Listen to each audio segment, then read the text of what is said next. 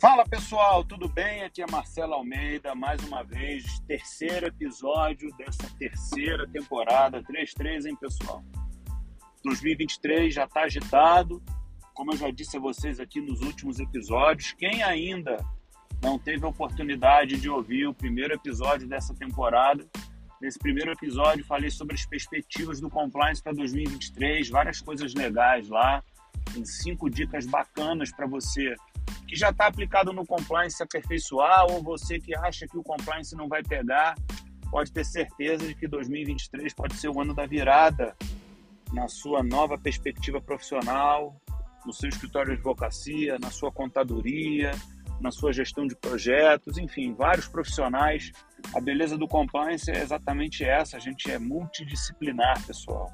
Não requer curso superior de nenhuma especialidade requer algumas expertises entre hard skills e soft skills, que uma vez reunidas vão fazer com que a gente difunda integridade e ética nos negócios e a gente tenha um mundo muito mais melhor para viver, conviver e ganhar dinheiro, né, pessoal? Afinal de contas, vivemos disso e continuaremos a viver disso por um longo tempo. Mas hoje o que eu quero falar com vocês, pessoal, é sobre experiências transnacionais, né? A gente tem aí é, um mundo é, muito mais próximo pela internet, muito mais próximo pela facilidade que as pessoas têm de se deslocar de um ponto para o outro. Às vezes os pontos não são nem tão próximos assim, né, pessoal? Eles são distantes um do outro, mas isso não quer significar que não sejam facilitados os acessos, né? A gente tem acessos facilitados hoje em dia.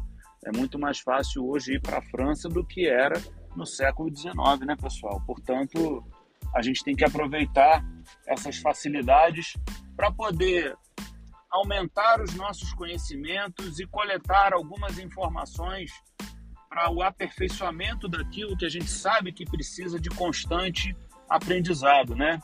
É exatamente nessa pegada que eu conheci o FCPA Blog.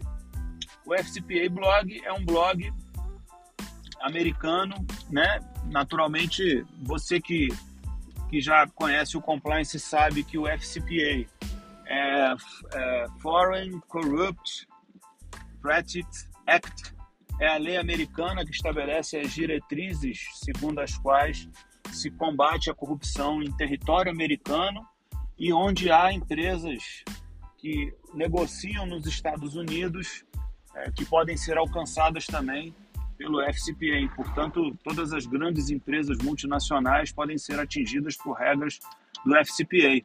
Mas esse blog, ele hoje trouxe, hoje, dia 26 de janeiro, que eu estou gravando esse episódio, né? Ele trouxe uma, uma entrevista muito interessante, uma entrevista com o juiz Charles Duchaine. Eu não sei se é exatamente assim que se pronuncia, porque Charles Duchaine, na verdade, ele é francês. E eu não tenho muita familiaridade com a língua francesa, mas ele é o diretor da AFA, que é a Agência Francesa de Combate à Corrupção. É uma agência francesa que existe desde 2017, que tem autonomia, tem independência e tem a responsabilidade de promover a prevenção à corrupção em, em, na França, né? Portanto, trouxe esse blog, FCPA Blog, que já fica aí a dica para que você possa dar um Google aí e consultar. Ele trouxe uma entrevista com o Charles Duchesne, né? E esse, o Charles é um magistrado de carreira e é um é, é muito interessante é, tomar conhecimento da entrevista, porque ele está na Agência de Combate à Corrupção Francesa desde a sua origem, portanto, ele tem bastante experiência no combate à corrupção. E nessa entrevista, ele trouxe algumas questões que eu acho muito importante nós discutirmos aqui com vocês é, e eu vou dividir essas questões em três elementos, três questões, né, na verdade, para ficar mais claro e para que você possa dimensionar aí o seu tempo de participar aqui conosco desse episódio, tá certo, pessoal? A primeira questão que ele trouxe é que ele considera que o combate à corrupção ele foi revolucionário, ele não foi só evoluindo. E por que, que ele chama isso de revolução? Porque em determinado momento o combate à corrupção, na opinião dele, na opinião do Charles, né, é, precisou de uma mudança do mindset. As pessoas precisaram incorporar novos hábitos, novas formas de enxergar negócios com o olhar da integridade. E isso fez com que o mindset negocial fosse mudado. E de fato ele tem razão, né, pessoal? A gente estabelece relações pré-contratuais a partir de due diligence, quando a gente tem a consciência do compliance. A gente passa a ter um olhar mais detido com relação a questões de riscos, não só os riscos das ilegalidades ou das irregularidades, que é a tônica do programa de integridade, né? mas também a partir de riscos de negócio mesmo. Né? Ter um tirocínio mais arriscado para um determinado contrato, menor para o outro, tentar objetivar esse risco, mensurá-lo dentro da sua organização. Então, eu concordo com o fato de que nós passamos a ter um ambiente mais revolucionário negocialmente do que simplesmente considerar que nós é, evoluímos de um cenário de pouca integridade para um cenário de é, melhor integridade. Eu não diria nem de alta integridade, mas me parece que é um cenário de é, revolução mesmo. E na França ele tem muita propriedade para falar isso, porque ele é o diretor da agência desde 2017. Então ele, ele é, no, no, conteúdo daquilo que ele é, vai aperfeiçoando ao longo da sua trajetória, ele vai verdadeiramente verificando isso. Então é, tem alguns elementos que contribuem de maneira decisiva para que isso seja assim, né? Vocês sabem que na França existe uma legislação, né? Que é a Lei 1691 de 2016, quer dizer, anterior à criação da agência, né? É a Lei é, Sapien 2, né? Que é a Sapien 2, né? Que prevê que empresas com mais de 500 funcionários com atuação no território francês associado a um volume de negócios superior a 100 milhões de euros, obrigatoriamente precisam de ter um sistema de prevenção de combate à corrupção. Então, esse é o gatilho para a criação da agência em 2017 e os elementos fiscalizatórios que se impõem nessa diretriz. Portanto, é, ao longo desse percurso, né, essa diretriz normativa foi deflagradora, né, certamente, desse processo revolucionário. Né? Então, essa primeira impressão me parece que, de fato, o combate à corrupção ele não é, é uma evolução, ele é uma revolução. Nós passamos a enxergar situações negociais com outro olhar trazido por essas diretrizes lá na França e me parece que aqui também de obrigatoriedade para participar de mesas de negociação através do compliance. Um segundo, uma segunda questão que ele traz, e eu acho que ela também é, é muito interessante, é sobre o desafio que o compliance enfrenta na França.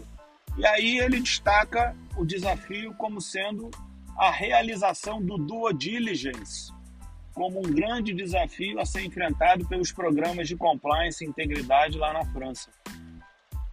E ele traz duas vertentes do due diligence que precisam ser constantemente aperfeiçoadas para que a gente não caia num lugar comum. A primeira é você estabelecer due diligence de é, contratos que foram firmados antes da existência do programa de compliance ou de integridade dentro da organização. Para ilustrar, pessoal, você imagina que uma empresa é, entrou na faixa correspondente à obrigatoriedade da implementação do programa de integridade, de acordo com a legislação que a gente acabou de mencionar aqui.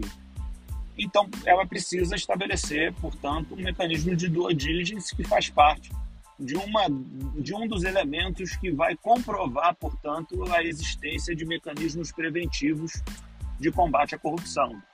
Como que você faz com as parcerias anteriores, né? Agora que você está obrigado a ter um mecanismo preventivo, ou seja, você está obrigado a implementar um programa de compliance na sua organização, como é que você estabelece essa migração? Às vezes são parcerias históricas que tem, remontam décadas, né? E aí você vira para o seu parceiro de décadas e diz que agora tem que responder um questionário. Isso pode gerar um estremecimento relacional, né? Pode gerar dúvidas sobre uma relação que está consolidada pelo tempo, está dando certo, está dando certo, né? Pelo tempo. Como fazer isso, né? É um desafio trazidos aí pelo diretor Charles para que os sistemas de prevenção não virem inibidores de relações negociais, né? Então, esse é um dos elementos que é um dos desafios contemporâneos trazidos lá para o mercado, lá pela experiência do mercado francês. Isso de fato é muito delicado, né, pessoal? A gente tem que saber ter tirocínio negocial, ter habilidade nas tratativas para não trazer suspeitas sobre relações que estão consolidadas e sólidas, né? A solidez da relação pode esconder uma irregularidade. Portanto, a gente tem que ficar muito atento para que a gente seja vigilante nessa nova diretriz de é, integridade nas relações comerciais e negociais, né? Para não prejudicar o conteúdo negocial no sentido estrito, mas não acobertar irregularidades por outro lado, né? Então, essa sabedoria precisa ser estabelecida com muito cuidado. Fato é, né, pessoal, que o compliance já não é uma exceção, ele está virando uma regra nas relações, então isso é um facilitador para que a gente tenha é, normalidade receptiva no momento em que você faz essa exigência, a despeito de ser uma contratação que já se consolidou há muitos anos dentro da organização, como é o exemplo que a gente está ilustrando aqui. O segundo elemento é, que o Charles traz é a necessidade de você fazer duo diligence aprofundado, né? E o duo diligence aprofundado aqui, que ele quer dizer, pessoal, é o duo diligence individualizado. E por que, que eu estou falando individualizado? É muito convidativo, muito fácil e a gente estabelecer uma regra geral de duo diligence para contratações, né? Então, o departamento jurídico A, de repente, junto com o compliance, formula um monte de questões, aí vira para negociar e fala assim: ó, oh, você está negociando esse contrato aqui, pede para esse cara preencher esse questionário aí para saber se ele incorre em alguma violação de acordo com as nossas regras de compliance ou para que a gente possa ter elementos é, eliminadores desse sujeito dos nossos tratos aqui. É, esses questionários padronizados, os verdadeiros estándares né, de, de questionamentos, eles podem ser perigosos, pessoal, porque existem contratações que são individualizadas na essência. Às vezes, o mesmo questionário que você contrata um, um player do mercado digital não é o mesmo que você contrata, é, que você deve aplicar para um fornecedor de software de máquinas e equipamentos da sua empresa. Às vezes, os negócios requerem perguntas específicas. Então, a gente estabelecer um due diligence pra, padrão para todas as relações contratuais pode ser perigoso e pode ser um problema para dentro do seu programa de prevenção à corrupção. Então, o, o Charles, como diretor, ele traz muito bem essa preocupação, né, para que a gente tenha, portanto, aí é, um ponto de atenção nesse segundo elemento, que é o da, dos, dos riscos contemporâneos é, do compliance. Né? Um terceiro ponto, pessoal, é que o Charles traz como preocupação também é o, o que eu chamo de reducionismo resolutivo através da formalização. Aí você vai falar assim, Marcelo, eu não entendi nada que você falou. Mas o que eu quero dizer com isso, pessoal, é, em outras palavras, é o seguinte: a prevenção ela não pode ser um fim em si mesmo. A prevenção ela é, ela é falha, ela pode falhar. A gente pode é, não conseguir impedir o ato ilícito ou irregular, né? Então, estabelecer que a prevenção é um elemento em si mesmo resolutivo é uma falsa premissa. A gente precisa sempre associar a prevenção com a fiscalização e com a repressão. É o conjunto harmonizado desses, dessas três atitudes, cada um no seu tempo, cada um com os seus respectivos reflexos, é que vai gerar o enforcement necessário a fazer com que o seu funcionário não cometa ato ilícito, a fiscalização necessária para poder funcionar com um mecanismo constante de inibidor de, uma, de um ato ilícito, e caso ele aconteça, você ter uma sanção para que o elemento repressivo se faça presente na falha desses dois anteriores. Por isso que é importante muita sabedoria na alocação desses pilares, né, desses elementos, né, para você saber exatamente qual é o momento que, vai, que você vai utilizá-los, porque eles têm momentos distintos, né, e equilibrá-los para que um não descompense o outro e faça com que um mecanismo preventivo, muitas vezes, esse é, mais vitimado, né, seja menosprezado pelo seu funcionário. Então, é, a gente tem que saber que a prevenção não é tudo, mas ela também não é nada. Então tem que ter muita sabedoria para equilibrar essas questões e poder fazer com que verdadeiramente os mecanismos funcionem harmonicamente entre si e você tenha um sistema robusto, oponível a qualquer das circunstâncias ilícitas ou irregulares que podem acontecer dentro da sua organização. E tem uma última palavra, eu falei que ia falar de três, mas agora eu já estou falando de um quarto, mas tem uma última palavra que eu acho muito legal a gente trazer aqui para o nosso podcast, que é a visão otimista do Charles com relação a, a, a ganho de terreno por parte da integridade, não só é, na França, né, da onde ele fala com, com lugar de fala, com autoridade, como pelo mundo inteiro. Tem um elemento que ele traz com muita preocupação. Isso é um elemento que a gente naturalmente, né, naturalmente, quer dizer, lamentavelmente lida com ele no Brasil, que é, é a ocupação de, de cargos eletivos por, por pessoas que não têm a integridade como valor, né? Então isso é algo que ele vê com muita preocupação. Ele vê e nós vemos também. Eu compartilho, né, dessa opinião. É, ser mandatário de pessoas e coisas requer responsabilidade. Acho que a integridade é uma das principais é, é, um dos principais valores que, que, que tem que ser associado a essa responsabilidade. Portanto, é, políticos, presidentes, governadores, deputados federais, estaduais, vereadores, prefeitos, todos eles têm que ter integridade como um valor para que a gente não possa estremecer a democracia, né? Para que as pessoas não, não percebam que a ocupação de cargos eletivos é, não se dão na estrita função de se fazerem representar, representar as suas vontades, seus projetos dentro dos, das esferas legislativas, executivas, né? É, o desvirtuamento disso pode fragilizar a democracia, pode fragilizar o Estado democrático de direito como elemento fundamental e sustentável da própria democracia. Então, é, ocupar, estabelecer mecanismos para que essas pessoas não tenham acesso a esses cargos é importante. E um outro elemento que ele traz também é que haja uma harmonização de combate à corrupção de, natureza, de maneira transnacional, né? É, o corrupto não pode ter espaço no mundo, pessoal corrupto não pode ter espaço no mundo para perpetuar ações corruptas. Então é muito importante que cada vez mais a gente estabeleça mecanismos de cooperação internacional por intermédio de organismos, pode ser OCDE, pode ser ONU, né? Transparência Internacional Brasil, Transparência Internacional, né? todos esses mecanismos para que a gente tenha unidade de combate à corrupção e o, o, o, corrupto não tem espaço para realizar as suas ações corruptas.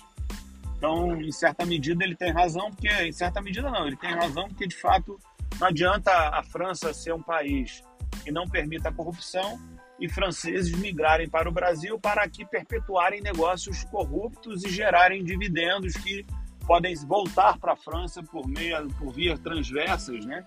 acobertadas por mecanismos de lavagem, muitas vezes, lavagem de dinheiro, crime de lavagem de dinheiro, né? E, e, e gerar os seus efeitos lá. Portanto, o mundo tem que ser um espaço íntegro, não tem que ter espaço para a corrupção, né?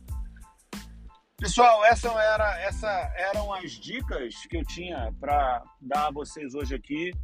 Nós já estamos aí no terceiro episódio. Você que não nos acompanha, dá um seguir aí no Spotify para que toda vez que tiver um novo episódio você possa é, ouvir em primeira mão, saber que tem um novo episódio no ar, para que você fique aí mais antenado é, com relação às questões do compliance. E o compromisso que eu tenho com você é de sempre trazer informações qualificadas, refletidas, um pouco da minha opinião, para que você possa curtir, deixar seu comentário, refletir, criticar quando for o caso e a gente seguir é, difundindo conceitos da ética, da probidade, da integridade nas relações pessoais e negociais. Muito obrigado mais uma vez pela sua audiência e até o próximo episódio. Forte abraço.